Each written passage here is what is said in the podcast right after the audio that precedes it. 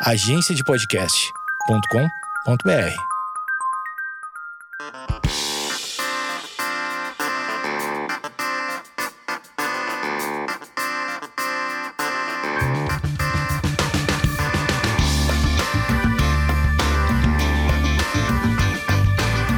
Esquizofrenóis no ar e essa semana eu recebo ela, Roberta Camargo. E como eu sempre começo esse podcast falando que eu estou por chamá-la há meses, quem sabe anos. E eu acho que anos, na verdade, alguns anos, né? Porque a, a, pandemia fez com que a gente, esse vácuo do tempo, a gente não tem muita noção, né? Se for pensar que eu vi a Roberta pessoalmente uma vez na vida, quando a gente gravou o podcast da Foquinha e do Brant, isso deve ter. 17? Eu não faço a mínima ideia. Se a gente tá em 2021, Faz é uma outra encarnação. 2022, a gente tá em 2022. Era outra, é outra temporada da série, né? Outra vida.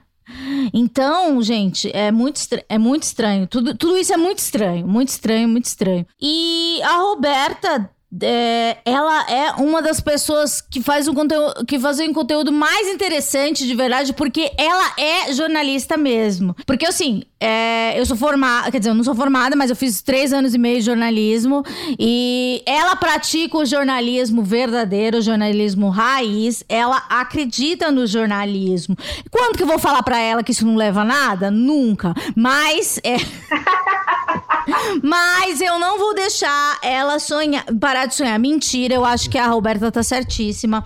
Ela fez uma das coisas mais legais, que é o simplão, que ela é uma pessoa extremamente informada e ela deixava as notícias pra gente, que é um pouco mais, né? Que somos pessoas um pouco mais é, desligadas e queremos aquela coisa, é, não digo, digo pasteurizada, mas de, de, uma maneira mais simples. E, e eu acho muito legal que ela conseguiu fazer com que o projeto projeto dela fosse atrelado a uma grande multinacional de notícias agora, o Portal Terra, que está de volta ao Brasil, Tô, tô, certa, né? Está certa. Embarcou na sua brisa!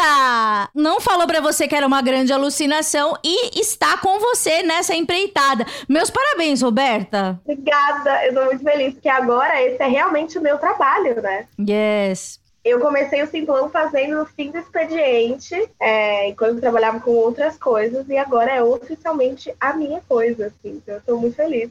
E eu amei a expressão de chava as notícias. Eu vou usar pra vida. Pode pegar, é totalmente sua. A gente tá gravando hoje, tá, tá rolando um buraco. Tem uma outra coisa terrível que aconteceu no Rio de Janeiro, que é o assassinato do imigrante é, congolês. Então, são coisas que a gente não consegue processar e a Roberta faz isso pra gente. imagino que seja uma coisa muito difícil também, que afeta a sua, que afeta a sua saúde mental, porque você é hipersensível. Eu já entendi mais ou menos. Tipo, eu não, é, eu não sou muito próxima da Roberta, mas sigo ela da, nas redes sociais. Eu sei que, que, as, que essas coisas abalam ela. E é lógico que tem que abalar, porque ela é um ser humano, né? Se, se não abala, é porque é, é, ela não, não tem um coração. Eu queria saber como é que você separa em pastas, é, você, Roberta, pessoa física e tudo que isso tá rolando? Cara, muito difícil isso, porque eu comecei a, a pandemia trabalhando na Alma Preta, né? Uhum. Aí é um veículo, enfim, que tem um recorte é, racial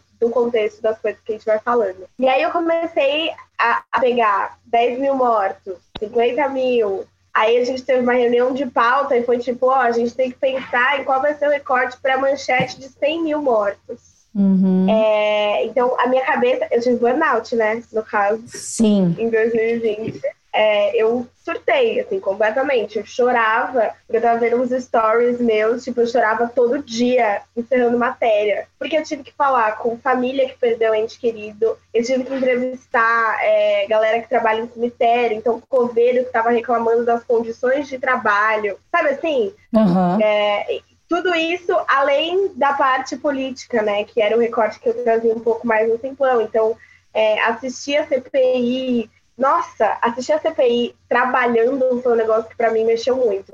Então, dividir em pastas, agora eu tento me desconectar mesmo. Assim, tipo, desligo o celular e vou, sei lá, vou, vou sair com os meus amigos, vou ficar com as minhas cachorras, vou, sei lá, ficar com contatinho, coisas assim, mas é muito difícil porque quando você está muito inserido nesse meio, principalmente é, depois desse período de pandemia, é difícil sair, sabe? Uhum. De você desligar mesmo e falar, não, tudo bem, hoje eu vou, sei lá, tomar uma cerveja e ficar de boa vendo uma série. Eu acho que existe uma ansiedade, e aí é, é, isso, né? Eu sou uma pessoa muito ansiosa. Então, sei lá, na época de CPI da pandemia, eu não conseguia parar de assistir até acabar. E assim, pensando, meu Deus, e agora? O que vai acontecer? O mundo está acabando. E eu não tinha absolutamente nada para fazer sobre isso, além de informar, né? Então, eu acho que foi entender esse meu limite, de tipo, até onde é, isso está me afetando física e psicologicamente, e o que, que eu posso fazer sobre isso? Eu não tenho nenhuma. Cara, pensando na política, o que, que eu posso fazer? Eu estava fazendo meu trabalho. Então, é difícil você falar, ah, vou bater esse cartão aqui e parei de trabalhar agora. Uhum. Mas eu tive que começar a colocar alguns limites para mim, de tipo filtro até na, na, na timeline do Twitter, para não ficar recebendo algumas coisas. Você fica, meu Deus, Tipo, agora que todo mundo tava compartilhando a porra. Ah, desculpa, pode falar palavrão? Claro, com toda certeza. É, o vídeo do assassinato do, do Moisés. Eu falei, gente, passou no Jornal da Globo, cara, tipo... Você como jornalista, bom, vamos falar disso, eu acho bem legal. O, o, assim, na ética, é correto compartilhar? É correto com a família? É correto com a gente telespectador? É, com a, é correto com a gente que tá aqui abrindo o feed e de repente vê um ser humano sendo espancado até a morte? Ou aquelas pessoas que compartilham no WhatsApp e falam e, e, e mandam e de repente a gente abre no susto um, uma pessoa sendo espancada até a, a, morte? O que, que é isso? Por que, que as pessoas fazem? É, por, qual é a, a, a barreira do bom senso e da ética? E como é que a gente delimita isso? A gente se bota no lugar? Como é que é isso?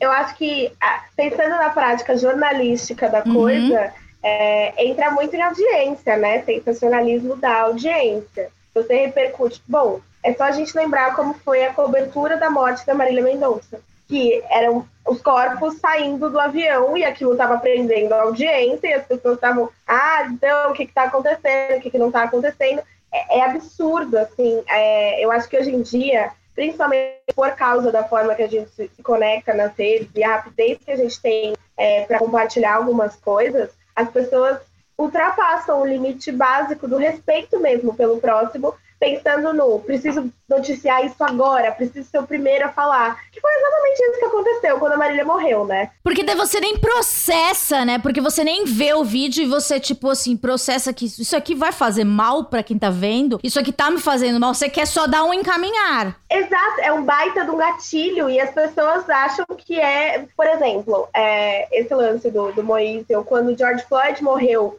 Uhum. Milhares de sessões de terapia de, de parecia que doía em mim, sabe? Óbvio, porque existe uma identificação e tal. Só que eu acho que as pessoas entram tanto nesse sensacionalismo que às vezes elas se afastam é, da ideia de que aquilo é real e consomem. E tipo, ah, vou compartilhar aqui. Porque, beleza, né? E aí isso também a terapia explica. Às vezes a gente precisa se afastar de alguns fatos porque a gente não tem psicológico e estrutura para lidar com aquilo de, de verdade, né? Mas ainda assim, agir como se fosse natural você compartilhar esse tipo de conteúdo, eu acho absurdo, assim. É, e eu sempre falo isso para as pessoas, gente, se você viu um vídeo horroroso, não passa para frente, não comenta embaixo, nossa, que horroroso. Primeiro que você está aumentando o engajamento do negócio, está fazendo chegar para mais pessoas, e a gente nunca sabe é, quais são os gatilhos que algumas notícias e alguns tipos de conteúdo podem gerar nos outros, né? Então, sei lá, esse negócio do, do Moise, para mim, eu vi dois segundos porque passou na manchete do Jornal da Globo. E aí, para mim, já é um negócio que não precisava, sabe? Eu acho que é, um, é uma expect... Qual é a palavra que eu falei? Espectalorização. Espectal... Espectar... Sei lá. E... É essa palavra aí. Enfim, é você transformar isso num, num espetáculo, sabe? Cara, não é pra audiência. Imagina pra família ter que ver isso. Sim. Imagina pra, enfim, eu, enquanto uma pessoa preta vendo, eu, eu fiquei assim, ó, meu Deus, outras pessoas que não têm absolutamente nenhuma identificação pensando, beleza, um cara que tá apanhando de outros cinco. Sabe? Enfim, e aí eu acho que a gente se afasta um pouco do que é jornalismo e do que é uma grande disputa sem o mínimo de respeito e de limite por audiência e por público e por repercussão do conteúdo que você está colocando no ar, sabe? Nossa, filosofei toda. Amei. É, Vamos pensar sobre isso. Você falou sobre gatilho, é, mas antes a gente vai falar do, do, burnout, porque senão vou passar por todos os assuntos aqui. A gente tem muitos assuntos, a gente pode fazer um especial Roberta Camargo. Um mês só de Roberta Camargo aqui no Esquizofrenia. A gente vai, a gente vai pagar o cachê dela. É milionária. Agora ela tá no Terra. É muito caro o cachê dessa menina. Ela veio. É, hoje ela, ela não cobrou, mas eu sei que os próximos ela vai, ela vai cobrar. Você falou do burnout. Você, em que momento você deu conta do burnout? Porque você já fazia terapia ou não? Já, já fazia. Quando que a gente sabe que é burnout? Ou quando a gente tem aquele burnout Faria Limer? Como distinguir? Amanda, eu desassociei. Perdi, assim, ó. Eu não sabia onde eu tava. Tipo, conversando. É físico? É real físico? Foi real físico. Eu falei, meu Deus, onde eu, tipo, o que que tá acontecendo? E aí eu fui falar pra minha mãe, falei, mãe, eu não sei o que tá acontecendo. Tipo, eu travei, a minha cabeça... Bugou. Eu não sei nem explicar, eu fico toda arrepiada. Eu, eu tipo, travei. E aí ela falou, meu Deus, a gente tem que ir no hospital. E eu falei... Ah, no hospital? Eu, eu não sei. Por quê? Você sentiu o quê? Mão, formigando, o quê? Coração? A minha, a minha, eu, eu tenho dermatite, né? A minha dermatite Sim. atacou toda, eu fiquei toda vermelha, inteira. E eu, tipo, eu não conseguia falar, eu travei. E aí a gente foi pro hospital, é, achei que era uma crise alérgica, enfim, achei que era, sei lá, uma, um ataque de pânico, uma coisa corriqueira, assim. Bem corriqueira. Passando, passando, cara, o, o, médico, passei na triagem, o médico passou pro clínico geral, o clínico geral passou pro psiquiatra. Aí, quando eu cheguei, ele falou assim, o que, você faz? Eu falei, ah, eu sou jornalista, eu trabalho na Loading, trabalho na Alma Preta, trabalho pro Reload, faço não sei o quê, produzo conteúdo pra internet. Aí ele falou, amada... acho que temos algo errado aí, percebe? E aí eu fiquei tipo, não, mas pandemia de casa, eu só trabalho no escritório uma vez, e aí. Blá, blá. E eu tava trabalhando 14 horas por dia. Tipo, achando que era o mínimo que eu podia fazer, sabe? Eu tentei absolutamente todos os meus limites. E aí o médico falou: você precisa parar, porque se você não parar, seu corpo já está dando sinal de que você, tipo, pifou, precisa parar. E aí eu percebi o erro quando ele me deu Mas... quatro atestados diferentes, porque eu tinha que entregar atestado em quatro trabalhos. Daí você se tocou que você trabalhava demais. Até então era super normal. É, eu falei, tipo, cara, eu tô mantendo. Porque, né, pandemia. E aí eu acho que entra muito também o fator social, né? Então a minha mãe é, é diarista e ela tava sem trampar, então eu tava trabalhando muito. Nessa época você ainda morava com seus pais? Você morava com a sua mãe? Só com a minha mãe, é. Tá. E ela falava, filha, descansa. Mas você só trabalha. E eu falava, não, mas tem que trabalhar. Mas daí se eu chegasse aqui, tipo, te oferecendo um frilinha nessa época, você aceitava? Super. Aham, uhum, tá. Porque eu ficava pensando, não, mas aí eu preciso guardar dinheiro, porque sabe se lá dentro vai que... Ficar essa... Tipo, uhum. a minha cabeça pifou 100%. Daí ele te deu quatro atestados, 20 dias de afastamento? Uhum. E aí eu entreguei os atestados e aí em um dos trabalhos me disseram, tipo, disseram que eles não tinham responsabilidade por eu ter escolhido trabalhar em outros três lugares. Hum. Então, eles não conseguiam, é, enfim, me oferecer um suporte. E aí eu falei, não, tudo bem, não, não quero, vou, vou me cuidar aqui do jeito que eu preciso me cuidar. Só que assim, a Amanda não conseguia colocar calcinha de tão machucada que eu tava. Porque a minha cabeça virou do avesso e aí tudo que eu sinto sai na pele. Enfim, aí fiquei, fui viajar, fiquei lá na praia, tentando viver sem poder ir pra praia de fato, porque eu tava toda machucada. Mas daí rolava uma culpa? Lógico. O que você sentia? Falha. Tem gente que trabalha. Eu, por que, que eu não dei conta? Como que eu não dei conta? Onde já estive trabalhando de casa? E daí que eu tava trabalhando 15 horas? Tipo, na minha cabeça era uma obrigação, sabe? Uhum. E aí eu acho que a culpa e a ansiedade de, tipo, voltar e perder tudo era enorme. Então, para eu desligar de fato, porra, demorou uns oito dias. Sabe, para eu não querer mexer no celular. Então você tinha que ter tido um, um, atestado até você processar e depois começar a descansar de verdade. É isso. E aí eu fui voltando aos poucos, abri mão, obviamente, é, de três dos quatro, hum. fiquei com um trabalho só. Mas assim, da relação é, patrão é, funciona, eles chamam de colaborador, hoje acho tão hipócrita. É, é a, colaborador. É, ela, a, a, a relação patrão-funcionário, você acha que desses quatro, é, algum teve alguma uma, uma reação, é, uma, uma relação mais próximo da humanidade ou apenas patrão-funcionário? Ah, não, eu acho que sim. É, acho que dois desses a galera ficou tipo, não, cara, vai se cuidar, respira, respeita o seu tempo, é, a gente admira o seu trabalho. E aí isso também era uma questão para mim. Ai, meu Deus, eu sou uma profissional de merda. Onde... Eu cheguei aqui, eu não vou conseguir. Não, e aí eu fiquei pensando, cara, eu fui repórter durante um ano de pandemia. Eu só falava de coisas horrorosas. Tá tudo bem na minha cabeça ficar ruim, mas isso demorou muito tempo. Pra eu me, me não é nem me perdoar, mas eu abraçar que eu não tava bem, que eu precisava ficar quietinha, sabe? Enfim, foi um, um puta de um processo. e aí, hoje em dia, eu sou a pessoa que fala, gente, pelo amor de Deus, vamos descansar aí, ó. Já deu aqui sete horas. Não dá mais. Descanso. E na terapia, você teve que aumentar as, as sessões? Eu fazia duas por semana. É, de terça e quinta. Geralmente minha terapia é na quarta, porque eu gosto no meio da semana. Tem ali aquele. Do equilíbrio? Dia de coisa. É, coisa acontecendo, e coisa vai acontecer ainda. Uhum.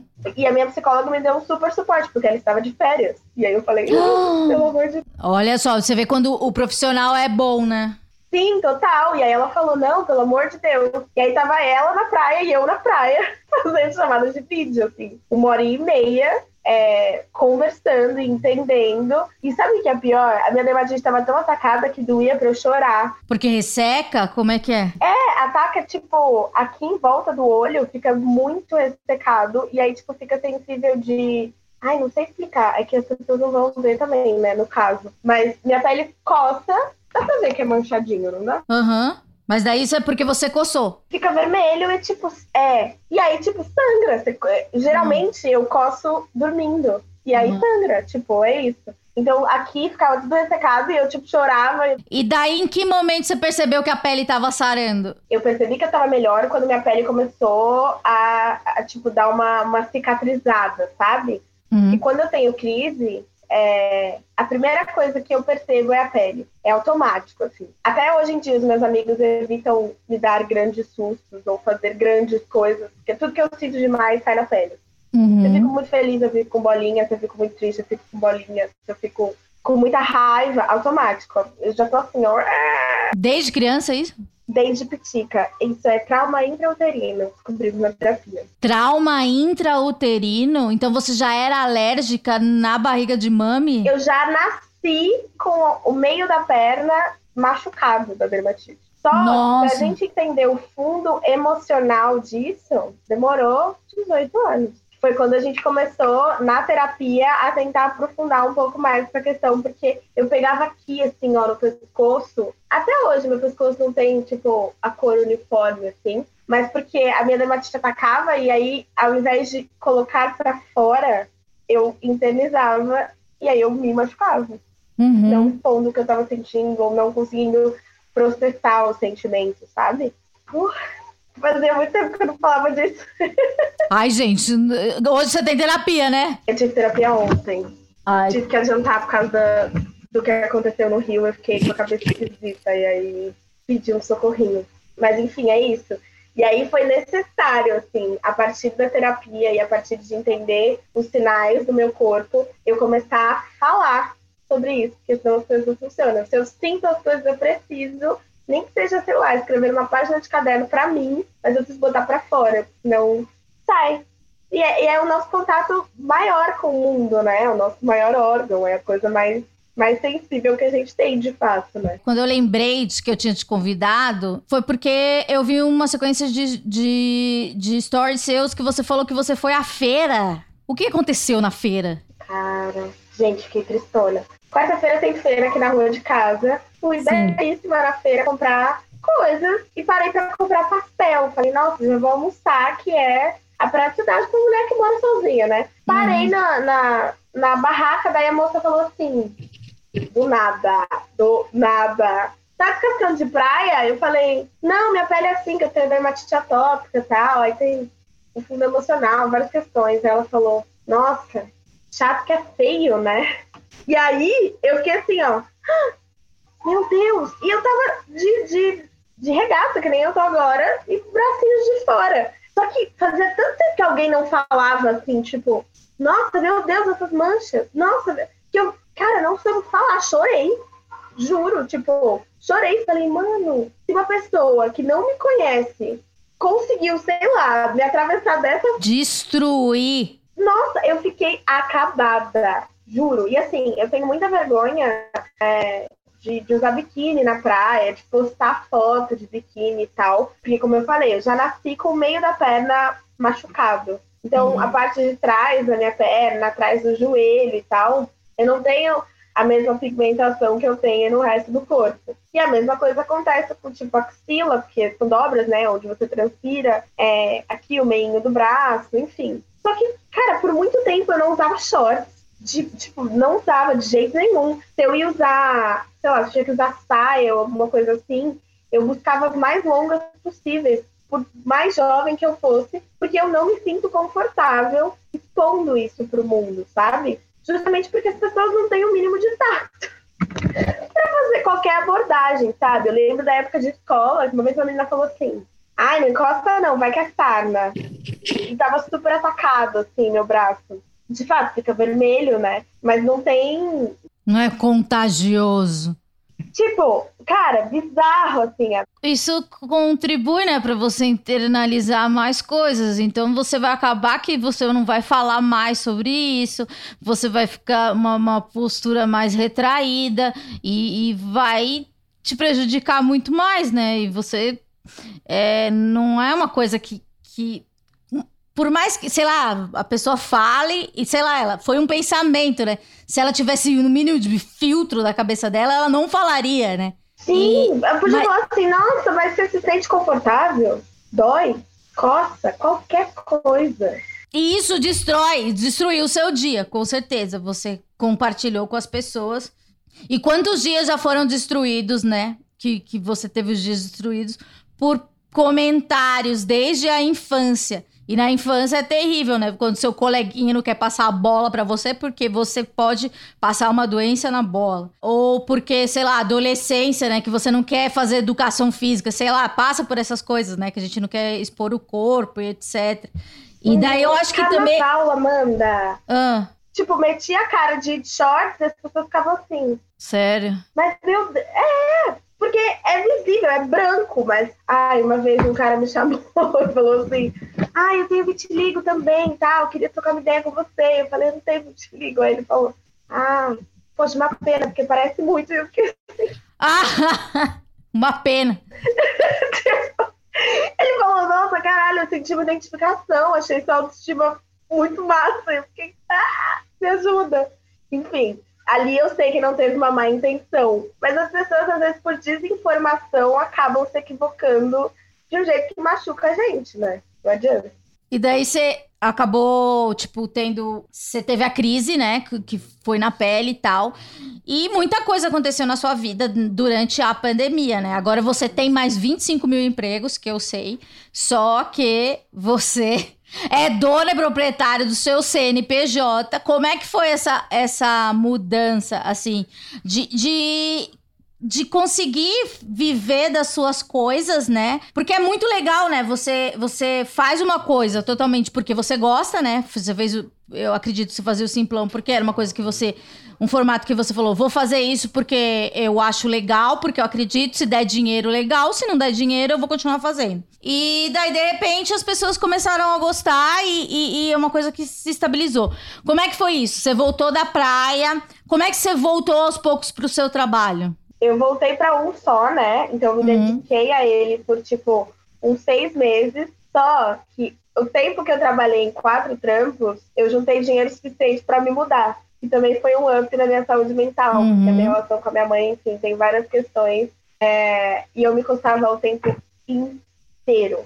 Até hoje, se eu vou na casa da minha mãe, eu, eu tô tipo assim. E ela sabe, eu sei, enfim, a gente agora estabelece limites importantes para que a gente tenha uma, uma relação ok. Mas enfim, me mudei. E aí, quando eu me mudei, eu falei, cara, ó, tô com a faca e o queijo na mão, a minha saúde mental tá melhorando. Óbvio, né? É um período de luta, a gente sofre, chora, enfim. para você se adaptar com estar sozinha boa parte do tempo. Mas eu tava nesse trabalho e aí as coisas do Simplão tinham começado a dar um up, assim, sei lá. Fiz a minha primeira publi, aí eu falei, meu Deus, hum. acho que temos um potencial aqui. Assim, não era nada demais, mas era uma primeira conquista que eu não esperava, assim, Sim. sabe? E aí, enfim, co continuei fazendo produção de conteúdo. É, e aí eu decidi sair desse trabalho que eu tinha ficado depois do burnout para viver disso, de, de, produção de conteúdo para internet. Então, fiz umas produções de podcast, aí fiz uns roteiros, fui fazendo uns freelas, até que no finalzinho do ano, é, foi tipo outubro, a galera do Terra falou, ó, oh, a gente apresentou um projeto aqui e tinha sua carinha no slide, a galera gostou e só falta o seu fim. E aí eu falei, muito yeah. É, e aí tô nessa agora, assim, mas foi um processo, e é um processo muito louco, porque eu tava até conversando com uma amiga minha hoje, a Ju, que eu vim de uma realidade, bom, enfim, eu cresci nasci na Brasilândia, pá, minha mãe é mãe solo, ela tinha que trampar em dois empregos, passar roupa, não sei o quê, para manter a, a nossa casa de uma forma razoável. Então eu vim de uma realidade de escassez que eu ainda tenho muito medo, sabe? Às vezes eu acho que sei lá, eu fico pensando, meu Deus, e se tudo der errado, eu vou ter que sair de casa e voltar para casa da minha mãe, meu Deus, e não faz sentido nenhum, sabe? É, não é uma insegurança no meu trabalho, assim, tipo, isso, né, óbvio, né, a gente tem que ter modéstia, mas eu, eu confio muito, assim, nas coisas que eu faço no público que acompanha, mas eu ainda tenho muito medo, assim, é, de dar tudo errado. É isso, às vezes eu fico pensando, hoje em dia eu tenho muito mais tempo para não fazer nada ou para, sei lá, optar por pegar um cinema numa quinta-feira à tarde, porque dá, uhum. cabe na minha agenda. Mas eu vim de, de um. É, de uma, não é uma realidade, mas de uma dinâmica que eu sempre tinha que estar tá correndo e fazendo. Eu achei minha agenda de, de 2017, que eu, traba, eu morava na Brasilândia, estudava na Moca, trabalhava no Ibirapuera, e, tipo, fazia esse triângulo todos os dias, correndo, Nossa. não sei o quê. E a minha agenda lotada. Eu falei, caraca, bicho. Humanamente impossível. Exato. E eu olhei e falei, caraca, como que eu fazia tudo isso? Tipo, eu não sei. Eu também não sei como eu fazia tudo que eu fazia em 2020, sabe? Isso me custou é, muito da minha saúde mental. Então, hoje em dia, eu fico trabalhando nessa ideia de, tipo, cara, você não vai perder tudo. Tá tudo bem. Você tem todo o direito do mundo de trabalhar, às vezes, seis horas no dia. Tá tudo bem. Você não precisa ficar. E eu acho que também passa um pouco pela questão racial, né? Eu sempre tive que me provar muito, de falar, não, porque, sim, gente, mas eu sou muito boa, mas, cara, não. É, acho que agora, dona e proprietária, tocando aqui o sonho, é, eu tenho que ficar todos os dias tentando alimentar essa paz, assim, de tipo, ei, tá tudo certo, estamos caminhando, nem tudo tem que ser sofrido, sabe? E tá tudo certo, vai dar tudo certo. Não faz tempo que eu tenho uma crise de, de, de dermatite, assim. Só por causa do calor, o calor acontece. Mas emocional mesmo, de ficar estabilizada e sair tudo da minha pele, faz um tempo que não acontece. E eu acho que isso é resultado também dos exercícios que eu tô tentando fazer. E de muita terapia, né? Exercícios? É, exercício. Atividade física mesmo. Ah, é? Você agora é da maromba? Filha da gata, né? Não, eu corro só. Ah, então é da maromba, sim. Porra, eu não corro. Pandemia, eu comprei uma esteira. Hum. Amanda, se eu não correr, minha filha, a bicha tá batendo a cabeça na parede. Eu preciso, tipo, ah, me mexer. E aí eu estabilizo. Eu lembro que a gente participou do Tá Mutado e você falou alguma coisa sobre medicação. Você começou a tomar medicação na pandemia ou você já tomava?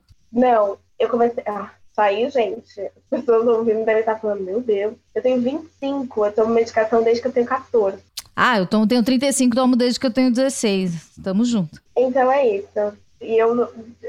É isso, vou viajar, vou pro céu, tô, tô ali com o meu e. É. Eu espero um dia conseguir abrir mão deles, mas por hora nem é uma pretensão, sabe? Uhum. Ah, meu psiquiatra fala, ó, oh, acho que pode, pode aumentar, pode diminuir, pode não sei o quê. Uhum. Vamos trabalhando. Na pandemia, aumentou a dosagem de antidepressivo, por exemplo. E aí, realmente, eu tava o pozinho da rabiola. Mas tomo, né? Tem que tomar.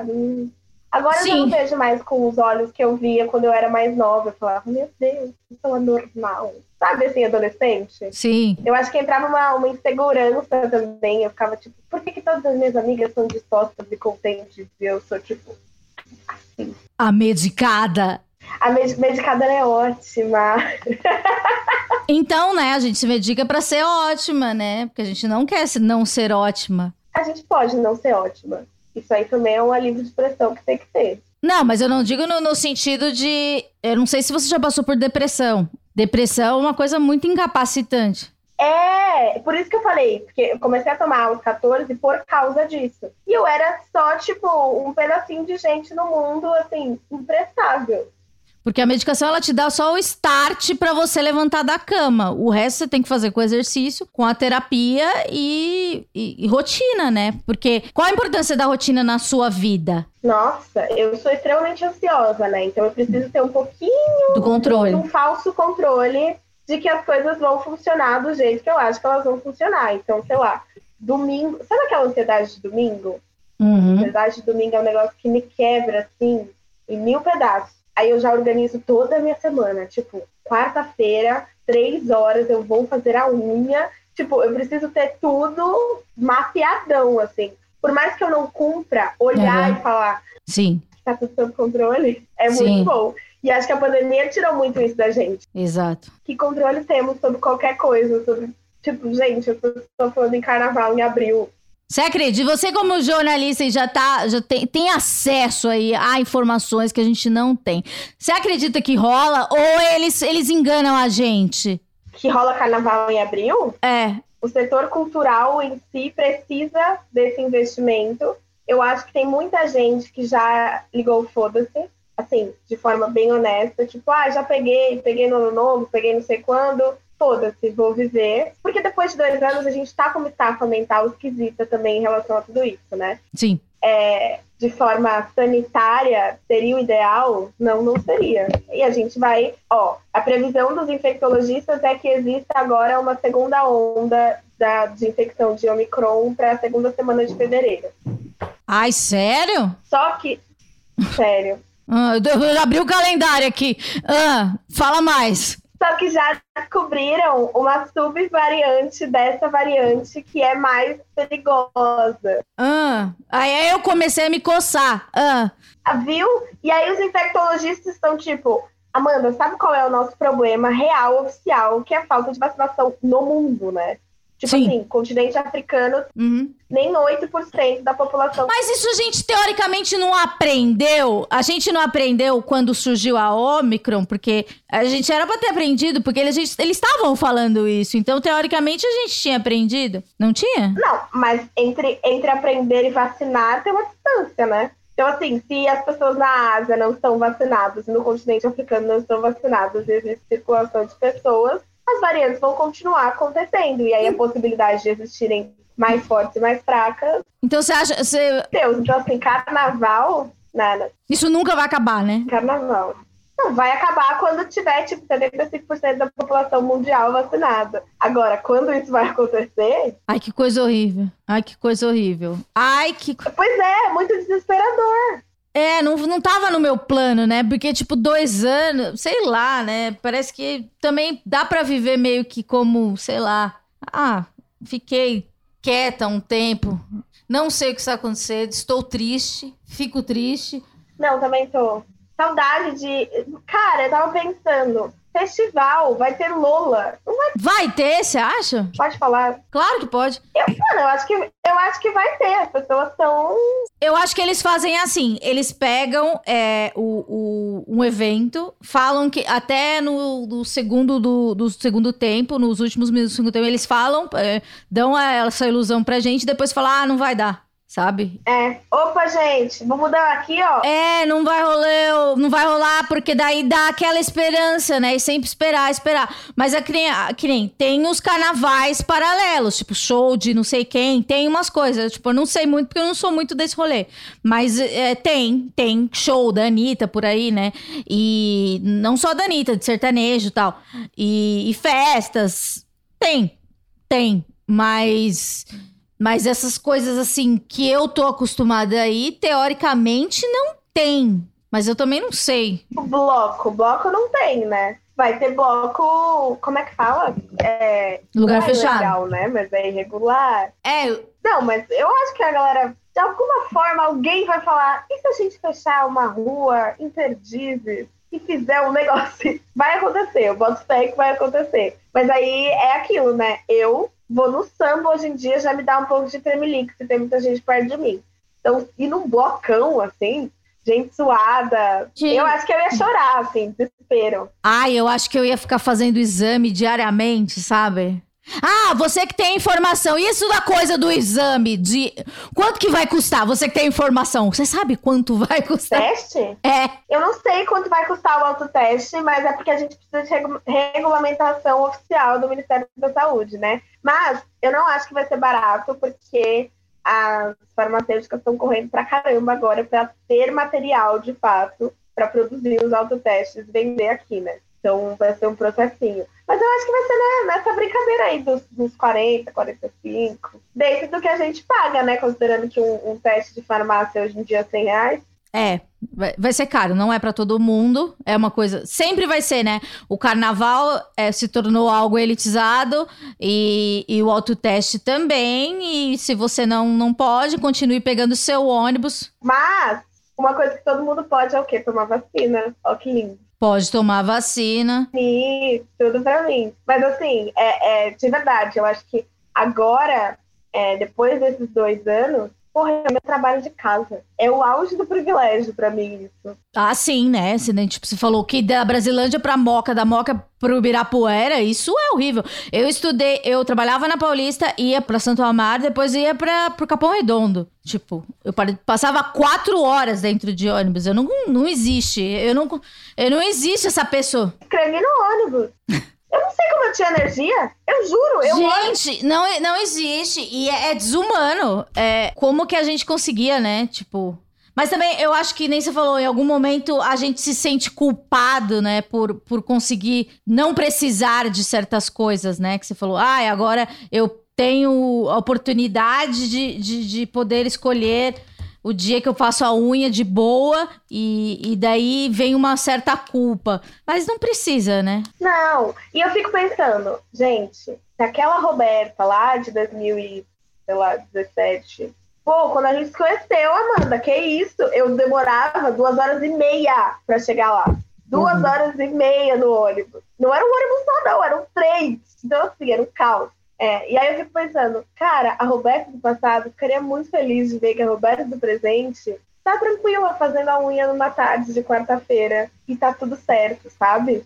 Enfim, então isso me alivia um pouco de culpa. Para terminar, é, eu queria saber, com o diagnóstico do burnout, que agora a OMS e tudo é, diz que é uma, uma doença incapacitante, do, do, do, uma doença laboral, né? Que é do trabalho. Então, você pode, se você tem tem a sorte, né, no Brasil, de ter um trabalho com carteira, você pode pegar afastamento com todos os direitos, etc, etc, e renovar a sua, como chama? Sua não é licença, seu atestado por, pelo tempo necessário. É, o, é tipo uma dispensa, né? Isso. Daí você faz um exame, etc. No seu caso, você pegou 20 dias, você teve que voltar ao médico pra, tipo, pegar uma outra licença, é outro atestado? Ou como é que foi isso? Tipo, você tá bem, ou você sentiu que estava bem? Você falou, você deu uma engambelada, você deu uma roubada no jogo, né? Eu dei uma roubada no jogo, eu não voltei hum. 100%, assim, tipo é, mas eu precisava voltar, né? Precisava porque você precisava porque a sua cabeça já tinha. Não, eu precisava financeiramente mesmo. Sim. Tipo, eu sei que eles não iam. Uhum. Eu não ia ter esse suporte, entendeu? É, e aí eu tive que dar uma. Mas um pronto-socorro, qualquer pronto-socorro, se ele tiver um psiquiatra, ele pode. Ele te dá um, um, um diagnóstico de burnout. É. Não, se você tiver sim, porque, tipo, é, em algum. A gente tá passando pro Brasil inteiro. Se a gente tiver. É, tem uma dificuldade, né? Porque tem lugares no Brasil que, que, sei lá, se você chega com uma alergia, vai ter o clínico geral. Eles às vezes não têm essa, essa informação, né? Exato. Não, e eu acho importante porque foi conversa com o médico. Ele não só falou, ah, tá com alergia e tá tipo, com a mão dormente, não tá conseguindo. Passa nebacetim e vai embora. É, tipo, olha, ah, mas quantos anos você tem? Falei, ah, 23, tá, lá, lá. O que, que, você faz? Como é que faz? E aí a gente chegou na, na raiz do problema, entendeu? É, e eu acho que agora, no cenário que a gente está vivendo, existe uma precarização do trabalho muito grande e isso influencia muito também na saúde mental das pessoas, né? É, inclusive fiz um simplão sobre isso para o Terra. Aquela... Já está no ar? Já está no ar. Foi ao ar, acho que na segunda semana de janeiro. É, falando sobre esse assunto, porque a gente, no, no, na ânsia e na necessidade, na realidade, né, de você precisar trabalhar, às vezes as pessoas se se colocam em situações que são armadilhas gigantes para a cabeça. Você só consegue ver é, o saldo dessa conta depois de muito tempo, né? E eu uhum. acho que foi muito do que aconteceu comigo também, assim. Tipo, chegou uma hora que eu falei, caraca, bicho, lascou. Mas ali, durante os seis, sete meses que eu estava naquela dinâmica, eu não conseguia perceber que eu precisava estar. Uhum. Sabe? Assim, tipo, do sentido financeiro e social da coisa, para manter é, a casa funcionando, a comida no prato, enfim, no momento de completa desorganização e caos do país. Então, eu acho que é extremamente importante a gente é, sempre lembrar da nossa saúde mental quando a gente fala sobre trabalho, sobre a precarização do trabalho, sobre você trabalhar demais, porque eu nunca vi tanta gente falando sobre burnout quanto eu tenho visto nesses últimos meses, assim, de pessoas próximas até, sei lá, relatos que aparecem vez ou outra na timeline do Twitter, sabe? Então, é extremamente importante a gente falar sobre isso para que as pessoas tenham consciência disso e não ultrapassem os seus limites, sei lá, de uma forma que seja ainda mais danosa para a cabeça, sabe? E essa é a Roberta, jornalista de credibilidade, ela que traz a informação com credibilidade, fontes, né? E ela pesquisa pra gente, por quê? Porque ela é jornalista. E então, se você quer conhecer o Simplão, você pode ir no seu Instagram, né? Isso, é Roberta CMRG, que é Camargo sem vogal. Ah, eu adoro essa coisa do jovem. Ou você pode jogar no Google Simplão Jornalismo, que no caso vai aparecer o Instagram e a coluna do Terra. Então você pode ver lá, entender o que está acontecendo no Brasil e no mundo, coisas horríveis que ela ela passa por isso, ela sofre antes da gente, né? Então faça valer a pena esse sofrimento, né? Obrigada, Roberta. O seu, o seu conteúdo é muito bom, de verdade. Eu tenho muito, muito orgulho de, de, de mostrar para as pessoas, porque realmente é muito legal ver é, esse tipo de trabalho que você vê que, tipo, a pessoa realmente gosta, ela tá fazendo porque é legítimo, sabe? Não, não tem nada de oportunismo. É tipo, ela, a menina é, é jornalismo futebol clube mesmo, ela quer. Ela quer, ela quer passar informação, ela gosta. Eu acho que é, ela ela poderia, ela poderia falar mais de, de unha. Acho que ela devia colocar uma coisa mais de unha. Por quê? Porque pra ganhar mais presente, né, gente? A gente tem que ganhar presente. Eu acho que. Sempre com o mesmo esmalte verde, sabe? Nossa, e tá muito boa a sua unha, hein? Divulga o seu cupom aí. Que, qual que é o seu cupom?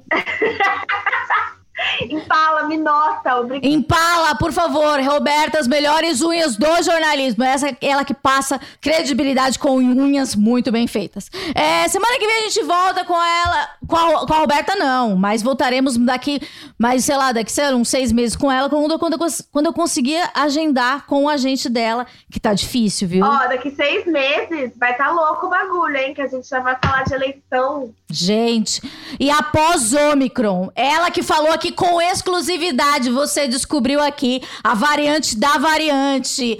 É, é legal? Não sei, mas você ouviu aqui no Esquizofrenóia. Semana que vem a gente volta paz nos estádios.